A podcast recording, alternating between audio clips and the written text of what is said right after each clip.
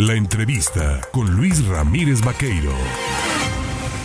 Mire, cuando la Secretaría de Comunicaciones y Transportes hizo el deslinde para la construcción del libramiento de Jalapa Perote, pues dejó algunas parcelas, parcelas en afectación, ¿no? Dejó afectaciones ahí por parte de las, de las constructoras.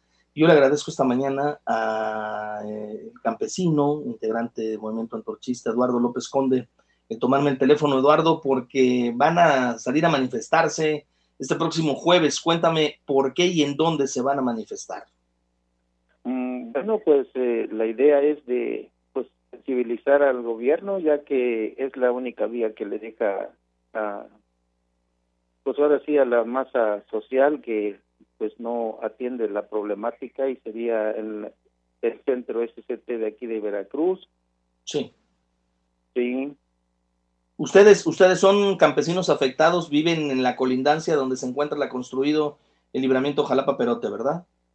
Así es, este, debido a eh, desde que se puso en operación, eh, aunque ya, perdón, aunque ya está en operación el libramiento de Jalapa, eh, está causando graves afectaciones en lo que es la canalización de las aguas pluviales, así como la comunicación de varias parcelas que hoy impiden a, a nosotros nos impiden entrar por las cosechas de café y lo que tengamos sembrado en el campo, ¿verdad? Única y sencillamente que el gobierno, bueno, pues hasta la fecha no ha hecho caso de resarcir daños tanto en las corrientes del agua como eh, en la comunicación a pagar este pues obvio que las cosechas y todo lo que se ha ido perdiendo a través de 11 años que no se ha podido resolver este asunto. Eduardo, ¿cuántos campesinos como tú están afectados? Pues a la fecha somos 144, ¿verdad? Eh, 144 campesinos e inclusive hay otras masas de otros ejidos que están por adherirse ya que también no han sido este, escuchados por la Secretaría de Comunicaciones y Transportes que lo único que ha hecho hasta el momento bueno pues ha sido eh, pues ha ocupado paliativos porque en realidad eh, ya están firmados cheques, ya están firmados los convenios para que se liberen, perdón, los cheques en México y hasta la fecha van siete meses que no se han liberado ni se le ha dado atención a los demás. ¿Cuáles son las causas por las que no justifican y no cumplen con el pago de las indemnizaciones? Pues según la Secretaría, aquí a través del centro, eh, especifica que realmente la le corresponde a desarrollo carretero federal eh, resarcir ese tipo de daños. Sin embargo, como les decimos, bueno, pues yo siento que la representación en el estado de Veracruz le corresponde al centro y por estar ubicado el libramiento, el libramiento de Jalapa y la autopista de Jalapa en, en este estado le corresponde a él dar el frente, ¿verdad? Sí hasta dónde llegarán, se manifestarán este jueves, pero si no hay respuesta positiva, ¿qué seguirá, Eduardo?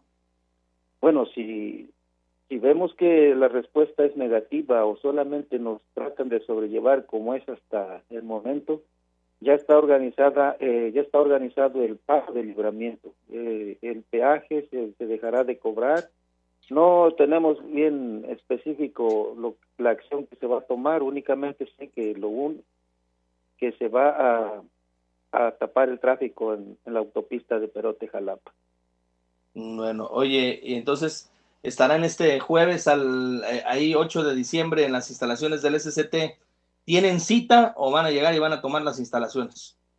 Mm, no, no tenemos cita. Vamos a exigir ya eh, la atención de, todo lo, lo que nos han venido prometiendo y pues si no existe otra solución, pues vamos a tener que manifestarnos por tiempo indefinido, ya que pues ya es hora de que el gobierno pues tome cartas en el asunto, ¿verdad? Y que vea qué clase de trabajadores tiene en el centro.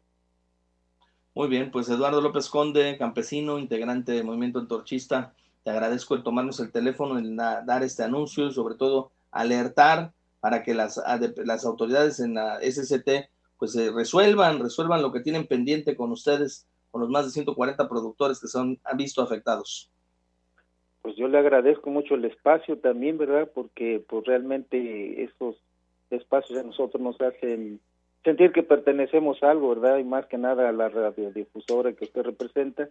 y con usted muy en especial. Gracias por este espacio y ahí estamos en lo que podamos seguir este, abonando en cuanto al movimiento.